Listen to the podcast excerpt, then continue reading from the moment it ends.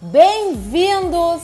Esse é o Dvora Connection, meu programa ao vivo nesse canal do Instagram, de segunda a sexta, às 5 da tarde, sempre com convidados especiais.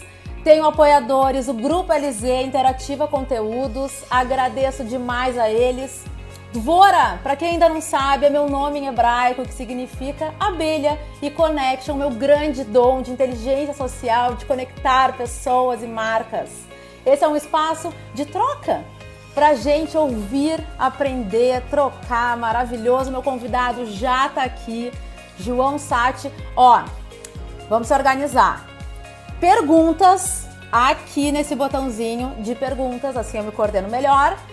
Quem quiser encaminhar essa live, a gente agradece, manda no aviãozinho para quem vocês querem indicar. E chuva de amor, muito coração pra gente, pro Instagram nos ranquear lá pra cima e mostrar que essa live está interessante. E toda ação, né, gente? Nós estamos com uma audiência muito qualificada aqui. Vamos lá!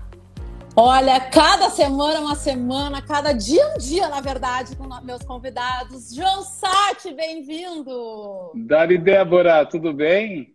Tudo! Estou muito feliz de te receber aqui. Muito obrigada por ter aceito o meu convite. Feliz estou eu estar aqui. Estava querendo muito essa live aí, mesmo. Olha, tu sabe que eu tô com a minha agenda assim, já super fechada, né? Uh, até o dia 1 de julho. E aí eu já fico numa ansiedade de querer ouvir todo mundo.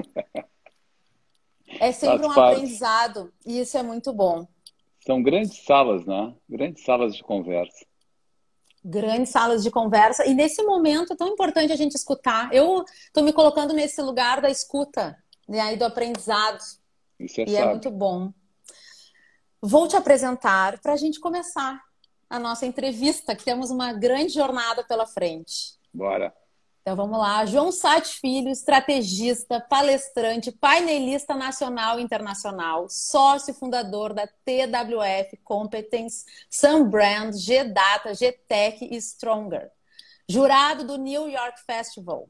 Estrategista responsável do Fórum de Combate ao Colapso Social e Econômico do Rio Grande do Sul. Conquistou mais de 35 tops de marketing ADVB nos, nos estados de Santa Catarina e Rio Grande do Sul e Paraná estrategista responsável pelo gerenciamento e fortalecimento de marcas como Panvel, Cicred, Grupo RBS, Beta, Paquetá, 99, entre outras. Publicitário do ano em 1999 e em 2007, recebeu o prêmio Colunistas de Propaganda em 2012, foi destaque empresarial do IBF, Instituto Brasileiro de Executivos Financeiros. Bem-vindo oficialmente, um prazer te receber. Obrigado, estou muito feliz. Nosso tema, um novo código da vida e da economia. Eu vejo umas perguntas norteadoras, eu vou iniciar por elas, mas a gente segue o baile aqui no Flow, conforme for, tá? Fico Bora. curiosa, João, de saber, e eu geralmente eu faço essa pergunta para meus convidados. Quando veio aquela, aquele pedido do fique em casa, como é que tu reagiu? O que, que tu pensou quando vê essa. Bateu essa realidade na nossa porta? Nossa, eu fiquei mal demais. Uh, eu tenho uma pessoa que eu gosto muito que trabalha comigo, que é a Renata Schenkel, minha sócia na Competence. E ela começou com uma movimentação lá pelo dia 16, eu acho, sabe? Ah, a gente tem que botar computador na casa das pessoas, a gente tem que isso, a gente tem que aquilo. E eu nada, cara, fica tranquilo, isso não é nada, vai, a vida segue, eu não vou parar de trabalhar. E aí comecei a ver que o escritório foi esvaziando, quem vinha já vinha de máscara, eu achava aquilo uma bobagem total. Mas de repente caiu a ficha, foi no dia 19, eu acho. Né? Aí dia 20 eu voltei e digo, badeu, não dá mais. E aí me veio o desespero, eu acho que esse desespero vem para todo mundo, né? Porque é um encontro, né? uma ruptura. A gente não pode dizer que não, não, não. É um encontro com uma série de questões. E o primeiro, o primeiro impacto foi muito ruim, foi muito ruim mesmo. E assim, se tu pudesse pontuar para gente uns três aprendizados, aprendizados teus deste período, de, desse momento do, do Fica em Casa até aqui. Eu, eu, me vem, sabe, uma imagem assim daquela pessoa que está saudável de corpo e fica doente, vai para o hospital, sabe? Então ela tem reserva de energia, ela tem reserva de gordura, né? e ela tem uma capacidade mental que nem ela sabe, né, para sobreviver àquele impacto todo, né? E é mais ou menos isso. Primeiro momento, o aprendizado foi reage, cara, não, não pira, tu tá me entendendo? O segundo foi começar a tentar praticar tudo aquilo que eu vinha aprendendo sob o ponto de vista da mente, né? De relaxar, de meditar. Muito difícil meditar nesse momento. Eu admiro quem consegue, né? E o terceiro foi se dar conta que aquilo era uma oportunidade para descansar. Eu vinha muito cansado, Débora. Eu vinha muito em pânico. E uma das coisas que mais me mexe comigo nesse momento é que eu estou melhor do que antes. Né? Eu aproveitei esses quase 90 dias para descansar, apesar de trabalhar muito mais, né? Mas é muito bom trabalhar em casa. Eu ontem fui no G5 e acho que foi ontem. A gente se perde um pouco no, no tempo, né? E eu achei aquilo tão grande, aquele espaço tão enorme, sabe? E à noite eu estava dando uma zapeada aí no Instagram e um amigo meu que é, trabalha com imóveis colocou assim: casas maiores, escritórios menores. E eu disse para ele: gênio, é isso, cara. As casas vão, vão. O investimento vai ter que ser na casa, já está sendo na casa. Um dos setores que na retomada descolou dentro do varejo foi o segmento de material de construção. Né? Essas lojas, uh, elas estão vendendo muito, curiosamente. Né? Por quê? Porque as pessoas se deram conta que o sofá estava feio, que o tapete já estava na hora de trocar, que o banheiro não dava mais para aguentar. Né? Tem gente que, descobriu suas casas agora, né? porque a gente tinha uma vida de passagem em casa e uma vida muito intensa na rua. Então, essa mudança de ponteiro, como eu digo, ela, ela realmente ela é significativa. Né? E, e, eu tenho lidado muito com pesquisa a vida inteira, mas nesses últimos quatro meses eu, eu acho que foi o período campeão da minha vida de pesquisa. Quando a gente fez o Medo e Desejo, há dois meses atrás, que foi uma, uma intenção de tentar descobrir se aquilo estava acontecendo só conosco, né, ou se aquilo era geral. Como é que as pessoas iam se comportar depois né, do confinamento. E a gente fez o medo e desejo. E depois eu vou falar um pouquinho mais sobre isso. Mas o que eu quero trazer agora de pronto é que o fato de ter publicado uma pesquisa em nível nacional fez com que a gente também passasse a ser é, destino de muitas pesquisas. Então, eu recebi muitos estudos, né, das mais diferentes fontes. Né? E, e uma dessas pesquisas achei maravilhosa, porque eles perguntam para as pessoas: vem cá, conta aí, como é que vai ser a tua vida depois que abrir? Né? 70%, Débora, 70% disseram que vão mudar a vida. E desses 70%, mais ou menos uns 80%, disseram o seguinte, cara, a gente vai manter o mesmo nível de consumo. E aí começa a surgir a ideia de que a gente pode viver muito melhor com muito menos. Isso muda completamente o mindset de todo mundo. Entendeu? A, a gente descobriu que a gente pode viver com menos o nível de sociabilização caiu muito, até porque não dá mais para circular tanto. E uma coisa está diretamente ligada à outra, né? Se tu te sociabiliza menos, tu precisa menos de roupa nova, de sapato novo, enfim, a moda sofre com isso aí. Né? Mas o eu mais íntimo ganha. E essas mudanças elas vão ser muito marcantes. Eu tenho que a gente está apenas começando uma virada a gente está iniciando uma nova etapa de consciência, entendeu? E isso vai ser muito bom. Pois eu gostaria de saber uh, qual é a tua visão sobre esse futuro do consumo no pós-pandemia. O que, que tu já está enxergando? Bom, primeiro a gente tem que entender né, que a gente teve um. Assim, a gente bateu de frente com uma jamanta na estrada, certo? O, o, a Covid, né? Descobri que ela é menina, né? A Covid é uma porrada, bicho. Ela destruiu com tudo, né? Então, neguinho vinha flow ali na estrada, navegando em velocidade de cruzeiro e, pum, explodiu, né? Isso gera uma, uma disrupção e, uma, e um sequestro, né? Eu gosto desse conceito, né? Eu estava numa palestra falando sobre sequestro da vida normal. A vida normal foi para o saco. Né? Aquela vida que a gente tinha, por favor, parem de ter saudades, eu costumo dizer, né? Está na hora da gente ter vontades e não saudades. Vontades, porque a gente pode escolher a nova vida. Né? Quase como se a gente tivesse morrido e está tendo a oportunidade, junto com né, o Jeová, Jesus, seja lá qual for o teu Deus, né, de escolher o caminho, cara. Isso é muito bom. Isso é muito bom, é muito prazeroso. A, a potência que tem de tu poder escolher o, o teu novo destino de vida é enorme. Né? Usem isso. Esse é o meu primeiro recado para quem está nos assistindo aqui. Né? Usem essa oportunidade para escolher aquilo que realmente vocês amam e gostam de fazer. E se vocês puderem, dica de quem pensa business, né? tentem escolher naquilo que gostam e amam de fazer alguma coisa que dê grana, né? porque isso é o mundo real também, né? e que as pessoas precisem daquilo.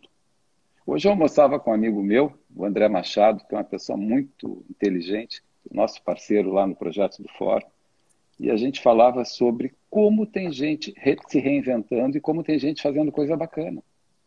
Então, se a pessoa perdeu o emprego, poxa, excelente oportunidade para criar um trabalho, né?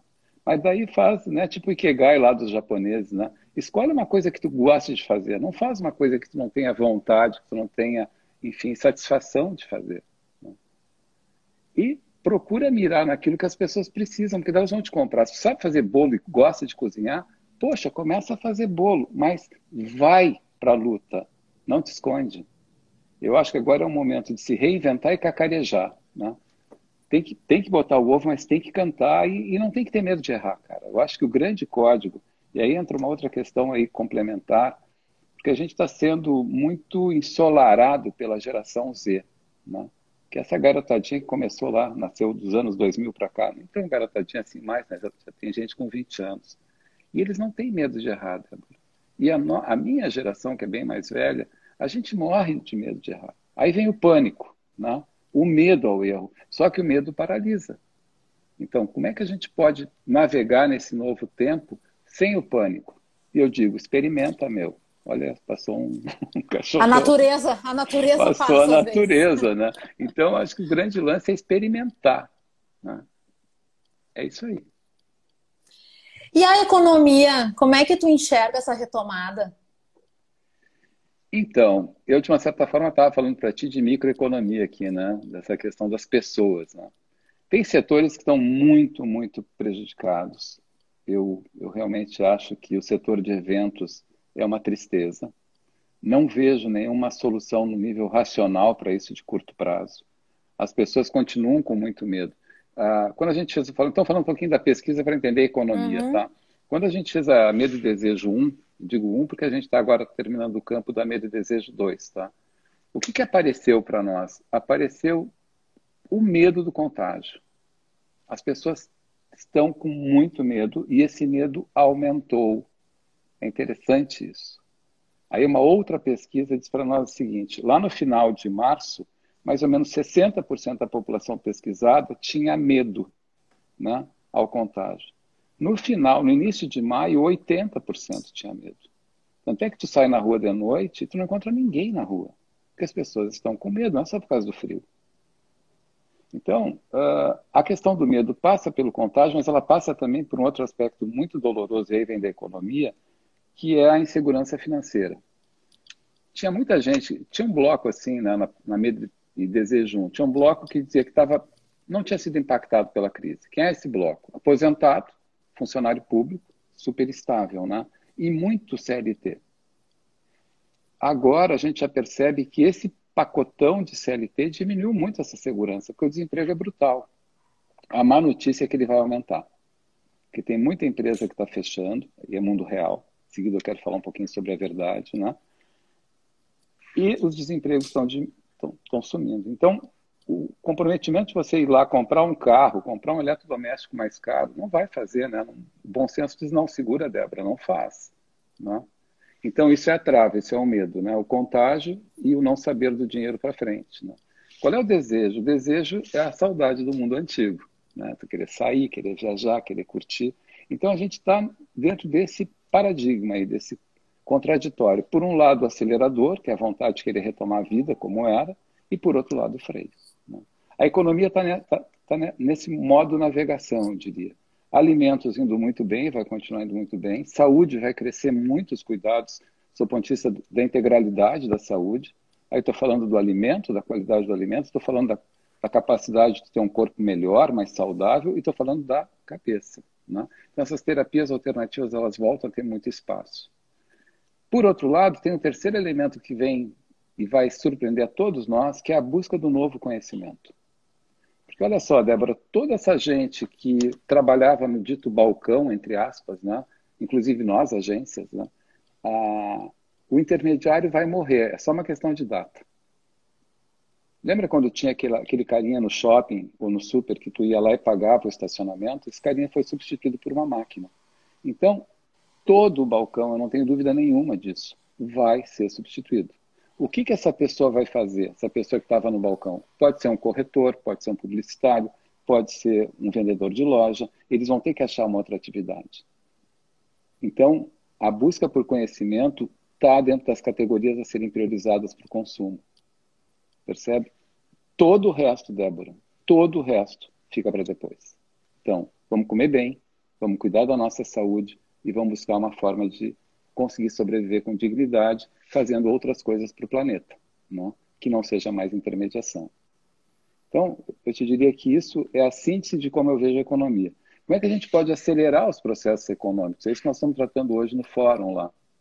E é uma discussão muito legal, porque ela me levou a, a ler um livro que eu li há muitos anos atrás, chamado Adams Óbvio. Já ouviu falar desse livro? Uhum. Esse livro foi escrito em 1916 e conta a história de um publicitário em Nova York, né? E era um cara extremamente estranho, né? Porque ele era óbvio. Ele chegava a ser chato de tão óbvio. Mas ele dizia o seguinte: se tu quer vender chapéu, não adianta fotografar a pessoa de corpo inteiro, porque a cabeça fica pequenininha, o chapéu é menor ainda. Porra, fotografa o rosto. Né? Então, para as coisas complexas, o melhor medicamento são soluções simples. Então, é isso que eu estou defendendo nesse momento dentro do fórum. Estou tendo o apoio do Cláudio Gastal, que é um cara super interessante, que eu acho que devia convidar para vir. Ai, aqui. Claudinho, adoro Claudinho. É uma cabeça iluminada, né? E, e a gente tem trocado muito, tem, tem discutido muito sobre o que, que é o óbvio, né? Nesse caso. O governo não tem grana. Sendo bem real, né? O governo não tem dinheiro para injetar no bolso de ninguém, gente. Aí fica a turma dizendo, não, é porque o banco não liberou. E nem vai liberar, se tu quer saber. Então, o que, que resta para nós? Resta a gente se juntar em torno de uma mesa e ver como é que a gente pode se ajudar para sair dessa, falando um português bem simples. Eu estava falando com um amigo meu na sexta-feira passada, outra, e, e eu dizia para ele o seguinte: olha só, a real é que a gente está num clima de guerra. Não tem canhão na rua, mas está todo mundo assustado. Né? E está todo mundo empobrecendo, uns mais, outros menos. Tem gente que teve um impacto de queda de renda de até 100%, ou seja, não está ganhando nada. Boa parte tem 75% da sua, 25% da sua renda comprometida, uma parte substancial 50% e poucas pessoas menos que isso. Né? Então tem um empobrecimento, esse empobrecimento vai aparecer, isso que me dói, tu tá me entendendo? Ele vai começar a aparecer muito fortemente daqui para frente. Olha só, a gente está em junho, junho, né? Eu acho que a coisa vai estar tá muito complicada em julho e agosto porque as pessoas que foram demitidas já terão consumido a demissão, a poupança já baixou, e aí como é que faz? Então, o, a grande questão que eu estou defendendo nesse momento é os setores se reunirem e discutirem como é que entre eles podem achar solução. Eu acho isso mais simples, mais óbvio, por isso que eu falei do Adams óbvio, né? Se eu quero vender chapéu, tenho que fotografar o rosto. Se eu quero sair da crise, como é que o varejo pode sentar com a indústria e combinar uma outra forma de se conseguirem vender escoar os estoques. Hoje, o grande problema da indústria em geral, da indústria que lida com o consumo direto, né, no B2C, como a gente chama, é escoar o estoque. Para onde vai esse estoque? Isso também, de uma certa forma, está tá mexendo muito com as pessoas. Né? Eu acho que as pessoas estão chegando num nível bastante insuportável desse período todo de confinamento. Isso me preocupa mais do que tudo. Fala mais, traz mais dados, conta é. mais. O que, que, tu, então, que mais tu tá rastreando? Então, uh, o que, que eu posso dizer para vocês? Tem uma coisa muito interessante que está acontecendo no conjunto da obra, como eu digo, né? Se por um lado tem tantos dados, tem tantos números, né, que nos remetem a tantas preocupações, tem uma coisa muito boa que está aparecendo. É, quando a gente se depara com a morte, a gente toma um choque. Todos nós sabemos que vamos morrer, né? Só que a gente vive como galinha, costumo brincar, né? O homem e a galinha vão morrer.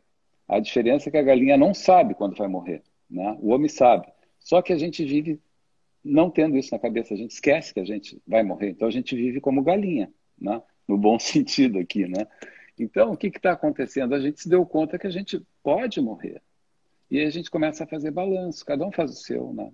Pô, como é que foi minha vida até agora? Quanto tempo eu dediquei para minhas filhas? Quanto tempo eu dediquei para as coisas que eu amo? Que escolhas eu fiz na vida? Para onde eu vou ir seguindo nesse trote? O que, que eu tenho que provar ainda nessa altura da minha vida para os outros? Isso é o mais bonito dessa crise. Eu acho que esse é o grande ensinamento. As crises não surgem do acaso, né? A gente precisava de uma trava. Eu acho que o mundo vinha num comboio enlouquecido todo mundo pirando, consumindo loucamente, tu tá me entendendo? Ah, minhas filhas que trabalham com moda chegavam a dizer o seguinte, poxa, eh, a gente está vendendo o inverno dentro do verão. Eu digo, pô, que piração é essa, cara? Sabe?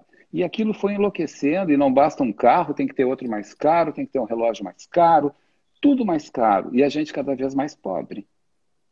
Né? Tanto é que tem aquela, aquela questão, né? O, o cara é tão pobre, tão pobre, tão pobre que só tem dinheiro. Porque não tem mais nada. Então, eu acho que esse é o grande ganho que a gente está tendo quando a gente faz um face-to-face -face com a morte. Né? Assim, cara, está na hora de fazer um balanço. Então, o que, que, o que, que muda nisso aí? Eu acho que muda a essência dos valores da sociedade. O dinheiro começa a vir muito depois da felicidade. A saúde vem muito antes que o trabalho. Isso é muito importante, isso é muito bom para frente. Só que nesse momento a gente está sentindo falta das coisas que a gente se acostumou a viver que não eram tão boas assim. Mas por incrível que pareça, a gente se apaixonou por aquilo. Né? Então, eu, eu digo para vocês assim que a gente resiste no primeiro momento, a gente acaba mergulhando, não tem como não mergulhar, e esse profundo processo de reflexão que está todo mundo vivendo, alguns com mais consciência, outros com menos. Nunca se bebeu tanto, né? É impressionante é. que cresceu o consumo de bebida alcoólica. Tem que, tem que, a gente tem que aliviar por algum canto né, da cabeça. Então, eu diria o seguinte, que a importância da vida e ter tempo para viver passa a ser algo muito, muito significativo daqui para frente. Acho que essa é a essência do consumo essencial, sabe? A essência da essência é tu te dar conta que tu vai morrer, que tu pode terminar e que tu tem que viver mais o aqui e agora de uma forma mais prazerosa para ti, não para os outros. Isso muda tudo, na minha opinião. Eu concordo contigo, muda tudo. Eu quero que, ó, Ana Dil quer mandar uma pergunta para o João. Ana, manda aqui, ó, no, no ponto de interrogação, tem bem aqui. Aninha Dil, que figura querida. Ah, já mandou aqui, ó. Qual a opinião do João sobre a dita teoria da conspiração ou a nova ordem mundial? Olha, eu, eu não sei qual é a teoria da conspiração, não tem, não tem essa informação que está tendo uma conspiração. Né? O que eu acho e o que eu posso opinar é que está tendo uma urgência. Né? Ah, e eu digo que é uma urgência de viver a vida legal, é uma urgência de amar. Né? Porque, eu, graças a Deus, essa sociedade, esse ódio, esse amor ao ter, está né, tá finalmente cedendo, a gente está se dando conta das coisas tem pais com filhos pequenos que estão tendo a oportunidade de ver que mais importante do que dar um brinquedo novo e mais caro para o filho é estar com o filho. Né?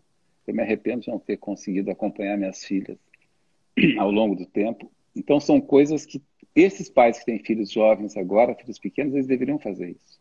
Né? E dentro dessa, desse questionamento, vão ter igual pessoas que vão estar pirando para conseguir retomar o que perderam. Né? Isso vai acontecer. Mas eu, eu entendo que quem vai ganhar o game são as pessoas que estão priorizando a vida, né? E priorizando uma coisa chamada equilíbrio. Né? Eu acho que isso vai trazer uma sociedade mais saudável, mais verde para frente. E quando a gente estuda movimentos mais amplos, é, como os modelos de organizações, né? É um papo mais chato, mas eu acho que é importante trazer, porque tem, tudo tem reflexo, né? Tudo reflete em tudo. Então, o, quando a gente pega lá os baby boomers, né, que é a geração que eu pertenço, uh, qual era a batida do baby boomer? Primeiro, por que esse nome baby boomer, para quem não sabe, né? é, esse nome foi criado nos Estados Unidos pós Segunda Guerra, né? Então houve uma explosão de natalidade depois da Segunda Guerra, porque as famílias queriam repor os filhos perdidos, né? Mortos na guerra. Tudo é muito bonito na vida quando a gente entende a causa e o efeito das coisas. Né? E essa reposição gerou uma geração que precisava reconstruir aquilo que havia perdido. Mas era uma reconstrução com muita dor, com muita saudade. Dentro disso, a segunda geração que vem depois é a geração que quer fazer mais, que são os workaholics. Né? Essa gente é a dita geração laranja. Né? Eles são iconoclastados em Nova York, com a meritocracia, com a bolsa, aquela coisa do dinheiro forte. Né? Eu diria que a geração X é essa, né? uma geração que eu, não, não eu já admirei. Né? Hoje eu olho, nossa, que gente otária, sabe? Não adianta andar de Porsche e ser infeliz, né?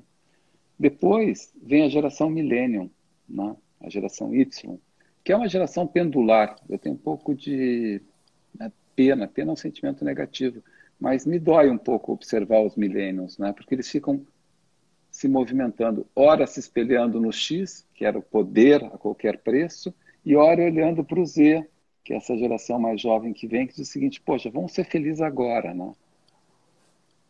Interessante. Eu não preciso trabalhar 60 anos para aproveitar a vida, cara. Porra, vamos viver agora. Então, esses Z se relacionando com o vô de 60, 70, whatever, eles assim, o vô diz, porra, vamos, vamos para.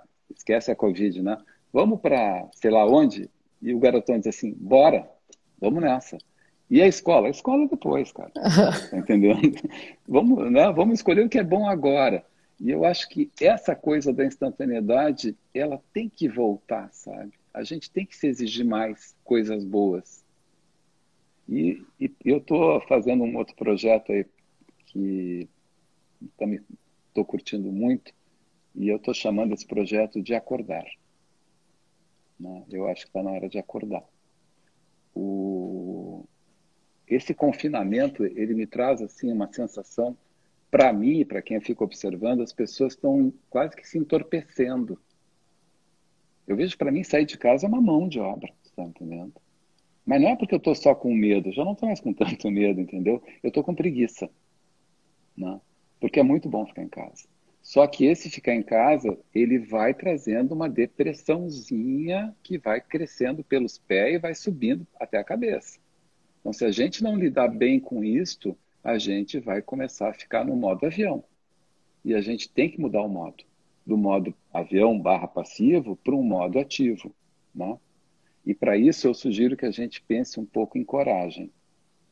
A palavra coragem ela sempre me emocionou muito, né? porque coragem é uma coisa que fala de coração, é uma coisa que fala de seguir, seguir em frente apesar do medo, não tem valor nenhum aquele surfista, eu costumo dizer aquele surfista de praia que tem, que tem salva-vida, né? Que corajoso é esse surfista, tem lá três mastodonte para salvar se o cara se afogar. Para mim, o, o, corajoso é o surfista da praia nativa, que não tem ninguém.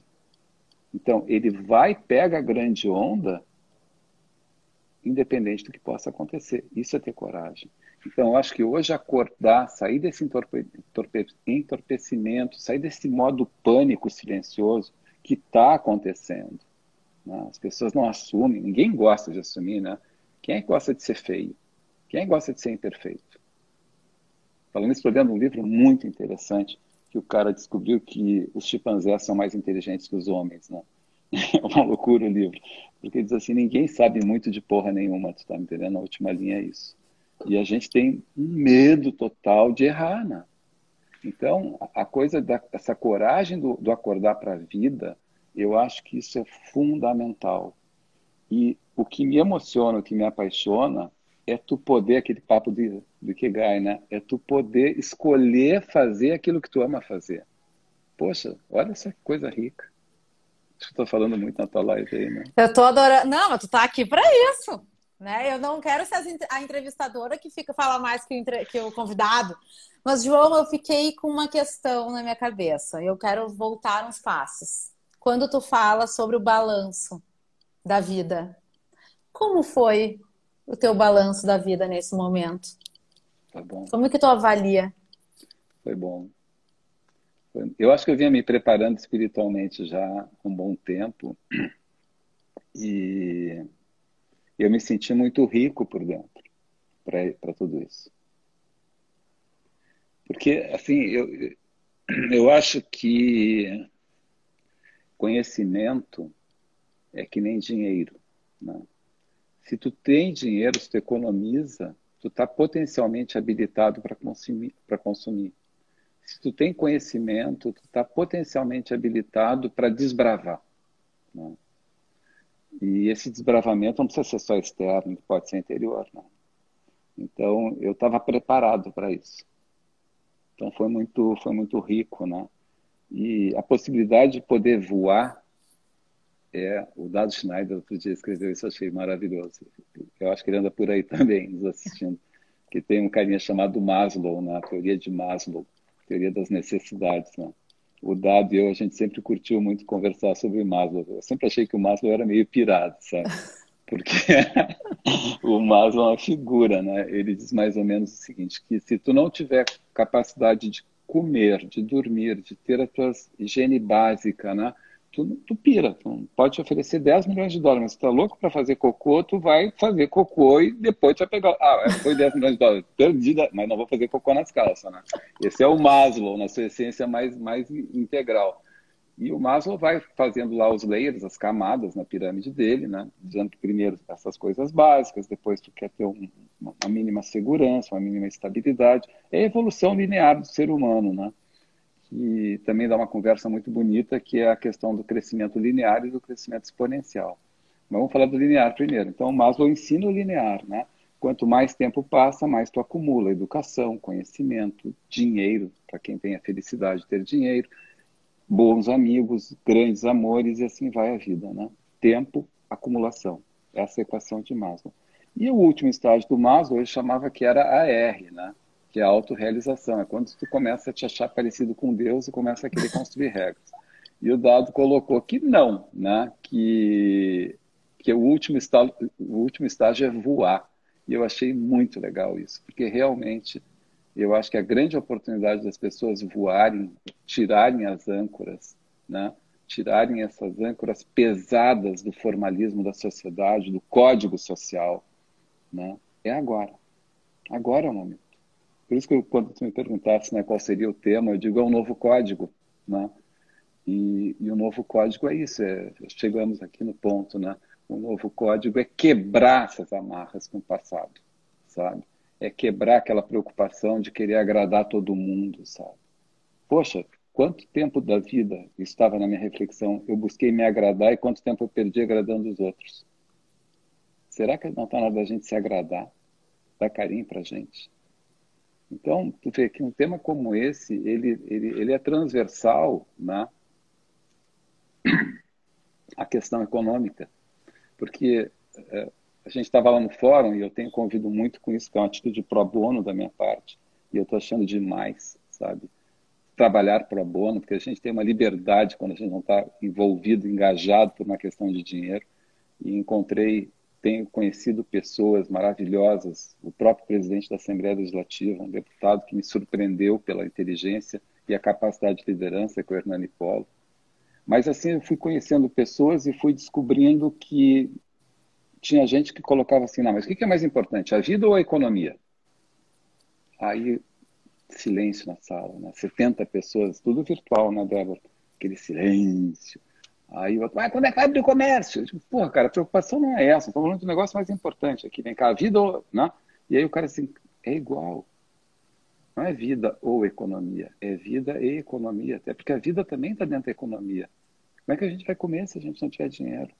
Então, tem essa coisa da verdade, né? que eu acho que ela vem de uma maneira assim impressionante, né? gigantesca. Tanto é que os veículos tradicionais, Débora, eles se resgataram nesse momento. Porque ninguém mais hoje, fake news, né? Virou uma coisa de otário, esse negócio de fake news. Eu volto e meia, dou umas porradas nas minhas redes sociais aqui, ou nos meus grupos de WhatsApp. O cara, ah, não sei o que eu digo, velho, vou, vou, no privado. Cara, qual é a fonte? Ah, isso aqui é o jornal lá de Cacimbinhas. Digo, não, não pode confiar nisso. Então, os veículos se resgataram. Isso é muito importante, né? A qualidade, a origem da informação é extremamente importante. Então, tem uma série de, de aspectos que estão vindo ao encontro de uma nova normalidade, que é falar a verdade, que é se permitir se reinventar. Adorei a propaganda do Bradesco, sempre que posso elogio, não tem um centavo ali, né? mas eu acho fantástico. Aguenta firme e te reinventa, meu. Então, o bom disso tudo é que passou uma régua geral, sabe? E essa régua vai nos, vai nos colocar todo mundo zero a zero de novo e a gente vai poder sair andando com mais leveza, com mais espiritualidade, porque não tem essa. Né? Vai todo mundo para baixo da terra. A gente está vendo isso, né? A gente está vendo os erros políticos que a, que a nossa sociedade cometeu, né? os absurdos que a gente fez por medo, por pânico. Eu acho que as pessoas vão começar a parar a pensar menos como manada, né? Esses movimentos de manada, assim, todo mundo é contra isso, todo mundo é a favor daquilo. Calma, olha o que está acontecendo no mundo. Essa questão racista, que coisa. O Brasil é racista também, e é muito. Eu falava outro dia com uma amiga minha, que por sinal está aqui, que é a Paty Carneiro, brilhante, né? Uh, o Brasil é racista. Os Estados Unidos é, é, é, é, mais agressivo, mas também é racista. Pô, vamos parar com essa bobagem, gente. Qual é o direito que a gente tem de escolher quem senta na mesa e quem não senta? Então, Débora, por todos esses motivos, eu te diria que essa pandemia veio para nos ajudar, apesar de ter que morrer gente para isso. Mas a gente só cresce na dor, né? Eu tenho, tenho essa percepção. Eu estou até sem palavras, eu concordo contigo. Ó, o Dado Schneider tá na live mesmo. Dadinho. Ele botou aqui, ó, o João está voando. Ah, que legal. João, então... como é que tu enxerga, já que tu trouxe ao assunto da, da mídia convencional, como é que tu enxerga o futuro da comunicação, da propaganda dentro desse cenário? Então, uh, eu estou muito apaixonado pela comunicação de novo. Né? Eu, a gente tem no G5 vários negócios, várias empresas, e a minha vida teve uma mudança muito importante há quase três anos atrás, quando eu me descobri burro né? Foi em 2017. Eu, tipo, nossa, meu papo tá antigo, tá velho, sabe? Tipo, tu olha teu armário assim, tem que comprar uma calça nova, né? Essa calça não aguenta mais, né? Eu digo, não aguento mais minha cabeça, os exemplos otários, sabe? Que eu digo, puta que pariu. Aí peguei e resolvi fazer um, um intensivo de inglês. E, e, por sinal, foi maravilhoso. Eu estava estudando, assim, três horas por dia de inglês, sabe? Aí eu comecei a achar chato trabalhar, comecei a estudar cinco horas por dia. Eu queria ir para o Vale do Silício e poder entender o que os caras vão falar, porque eu sabia que não ia ter nenhum tradutor do lado, né? Aí eu fui para a Singularity, que é uma escola que, para quem tem oportunidade, eu sugiro que vá. Né? Ela fica numa cidadezinha muito pequenininha na Califórnia, chamada Cupertino. E essa escola é muito maluca. Né? Ela ela te faz explodir tua cabeça. Né? Tanto é que o carinha disse assim na última, no primeiro dia de aula, disse assim, olha, vocês vão sair daqui explodidos, tá? Não deem bola, vai levar uns 60 dias para voltar ao normal, né? E aí eu realmente levei, voltei com a cabeça bem maluca, mas depois de três anos o G5 tomou uma consistência muito interessante. A gente está com empresa de dados, a gente está com aplicativo para pessoas de mais de 50 anos, que também é outro fato importante, né? a gente não se dá conta que hoje o maior PIB do planeta são pessoas com mais de 55 anos dentro. É uma coisa interessantíssima, né? E, e o mundo está envelhecendo. Né? O mundo envelhece uma velocidade impressionante.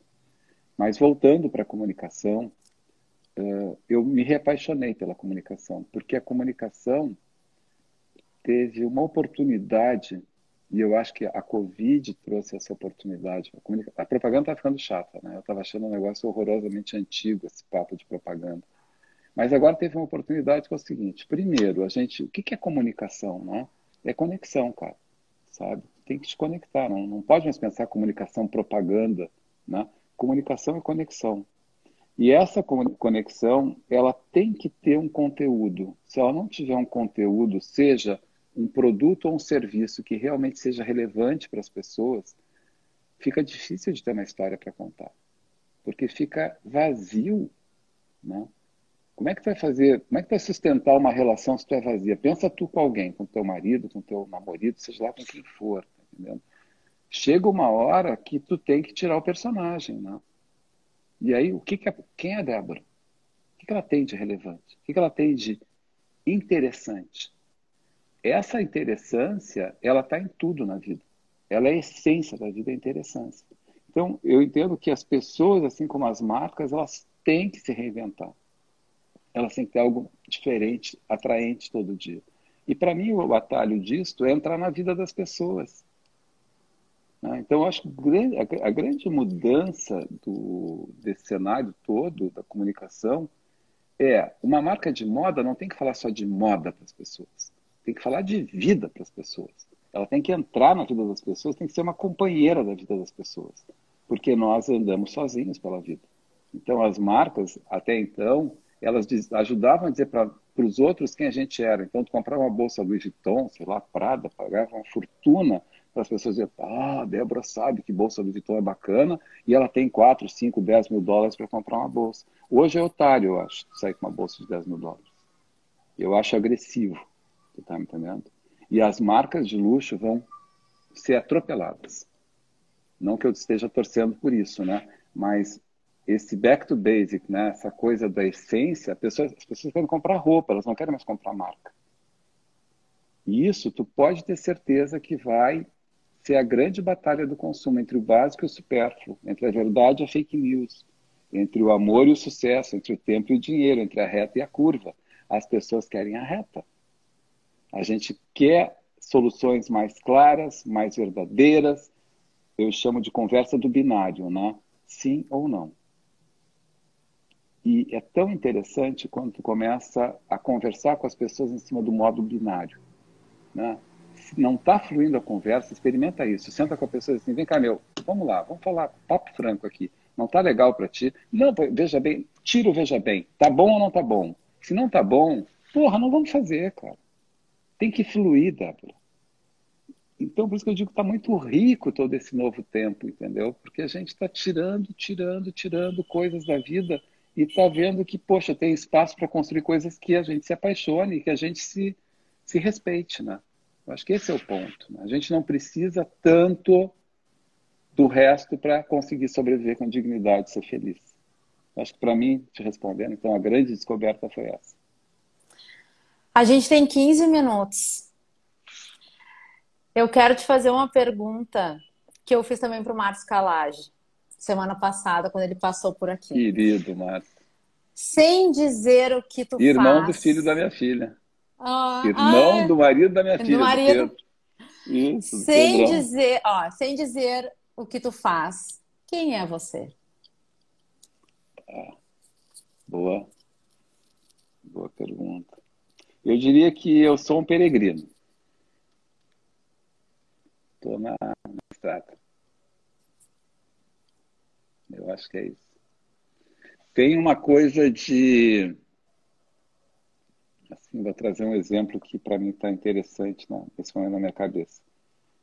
Ah, esse impacto foi tão grande que se a gente era formatado numa caixinha, né, essa forma quebrou. Mas tu pode continuar ali dentro, né? Diz que tem elefantes que ficam presos do lado de um arbusto. Aí o gurizinho vai tira o fio de linha do elefante e ele continua paradinho do lado do arbusto mesmo sem fio de linha. Olha só, ele podia arrancar o arbusto, o, jogar o indianinho para né? o fio, mas ele está ali preso. Então, eu diria assim que a grande questão é tu tomar consciência, sabe, de que onde é que tu está, né? Para onde tu está indo, para que lado está uma das coisas, né? como é que tu pode surfar essa onda.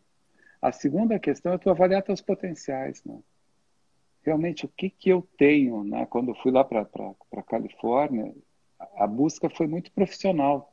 Mas quando eu vou para um templo budista, eu entrei no budismo faz quatro anos, eu também vou buscar algum alimento para a alma, sabe? Então, acho que essa busca, o João hoje é um cara que busca. Sou criticado por muitas pessoas, uh, enfim, não estou tão mais preocupado com a crítica. Né? Eu quero ler um comentário da Cris. É, Deixou vi. o turco confuso. Não, mas eu vi, eu vi. E, e, o que que acontece, né? As pessoas, elas podem estar ali como elefante, né? paradinhas dentro daquele, daquele modelo ali, daquela cerquinha, ou elas podem começar a se movimentar. E eu acho que o movimento é realmente o que me move nesse movimento. O movimento é o que me move nesse momento, não no movimento, né? Se movimentar, sem saber para onde. Né? Eu sei que eu estou andando, eu sei que eu tenho um, uma coisa boa dentro de mim, eu estou pedindo muitas desculpas pelo caminho, pessoas que eu machuquei, que eu pisei. Eu me emocionei, né? Uhum. Mas a questão é para onde tu, tu vai, o que, que vale a pena. E o que vale a pena é o que tem coração. Agora tu fala um pouco sobre mas é isso, entendeu? É o coração. Eu acho que na última linha, Débora, o que, o que sobra é isso. Bom, vou te dar um tempo para tu respirar, tá? Esse é o Dvora Connection. Para quem chegou no meio dessa conversa, o meu programa ao vivo nesse canal do Instagram, de segunda a sexta, às 5 da tarde, com apoiadores, Grupo LZ, Interativa Conteúdos. Convido vocês para amanhã, às 5 da tarde, esse encontro comigo e com a Paty Carneiro Nossa, sobre Paty. o desafio das mulheres negras na comunicação. Estaremos aqui para conversar.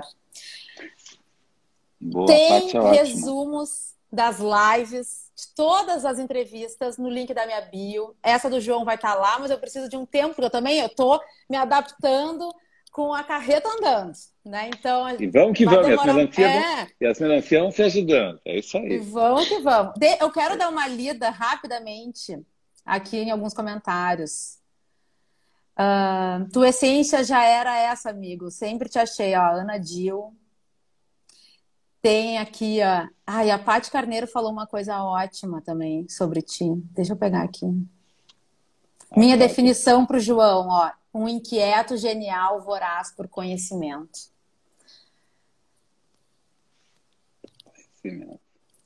João, estamos na reta final. Olha, até te toquei o coração. Fico feliz por isso. Boa. Eu sou uma Estamos numa grande sala. Exato, e eu sou uma ativista do autoconhecimento, então eu gosto muito de conhecer. Eu, quanto mais eu me conecto comigo, mais eu me conecto com o outro. Então, fico feliz quando acontece esse tipo de emoção, quando chego no coração. Eu quero fazer um convite, que é o mesmo que eu faço para todo mundo que passa por aqui, no final. Que é que tu deixe palavras, já falou várias coisas incríveis e inspiradoras mas eu quero deixar esse espaço para que tu deixe uma mensagem final positiva, inspiradora, para quem está nos escutando agora, para quem vai assistir essa live nas próximas mil horas, porque ela vai estar tá salva no IGTV. Esse espaço é teu. Olha, tem uma. Teve um padre que me marcou muito. Esse padre, eu não sei se ele está vivo ainda, mas ele foi reitor da Unicinos e nós atendemos a Unicinos há muitos anos atrás. E um padre muito sábio, né? Ele foi o cara que me ensinou sobre. Eu nunca tinha escutado que as pessoas podiam fazer períodos sabáticos, né? E disse, depois que eu aprendi, eu digo, nossa, eu nunca me dei a oportunidade de fazer um sabático, né? Que é uma coisa que eu venho pensando muito de me dar um tempo, né? Me permitir viver sem a tal da agenda. Mas o que ele falava, e eu acho que tem muito a ver, e eu gostaria de deixar isso como recado, que só o conhecimento garante a liberdade. Né? E não parem de ser, ser curiosos, né? porque não existe prazer maior do que a gente ser produtivo. Eu falava isso para minha filha, para a Cris hoje. É, não tem, sabe? É, um, é, um, é uma droga do bem ser produtivo. No mínimo, do, por bem dos outros, né? E se a gente puder fazer bem para a gente, então melhor ainda. Se tu fizer o que tu ama e for importante para o mundo, né, e tu conseguir ganhar algum dinheiro, nossa, esse é o Ikigai, né? É o mantra dos japoneses. Então sigam produzindo, quando a gente para de produzir, a gente envelhece. Sigam sendo curiosos, porque o mundo está tá se reinventando. E, e se abrir para isso é ser moderno. Né? Eu acho que é, essa questão da, da coragem de tentar reaprender as coisas é, é muito bacana. Né? Então, o meu convite é que vocês acordem, né? se encorajem, se entusiasmem com vocês, se desgarrem, não tentem agradar tanto ao mundo e mais a si mesmos. É isso. Esse é o meu convite a essa nova vida.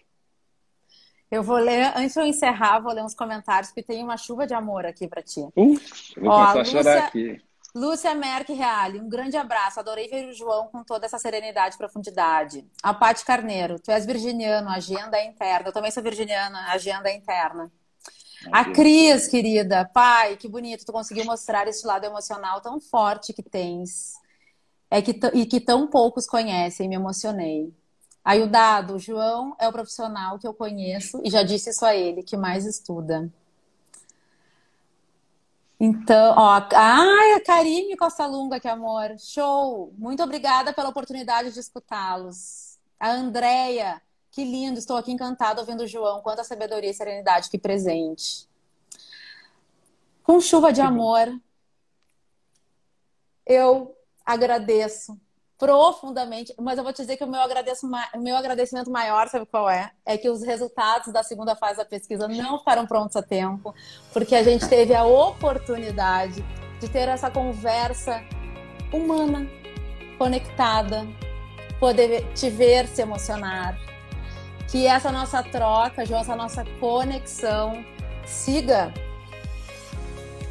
para os futuros que a gente tem pela frente. Para mim foi um prazer enorme uh, te receber, conversar contigo, te escutar e aprender. Muito obrigada pelo teu tempo, pela tua emoção, pelas tuas palavras e pelo teu conhecimento. Minha porta está sempre aberta.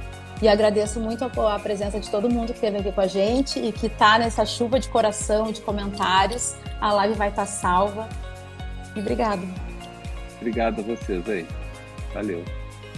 Tchau, tchau. Beijo. Tchau, pessoal. Beijo. Tchau, muito obrigada pela presença de todos.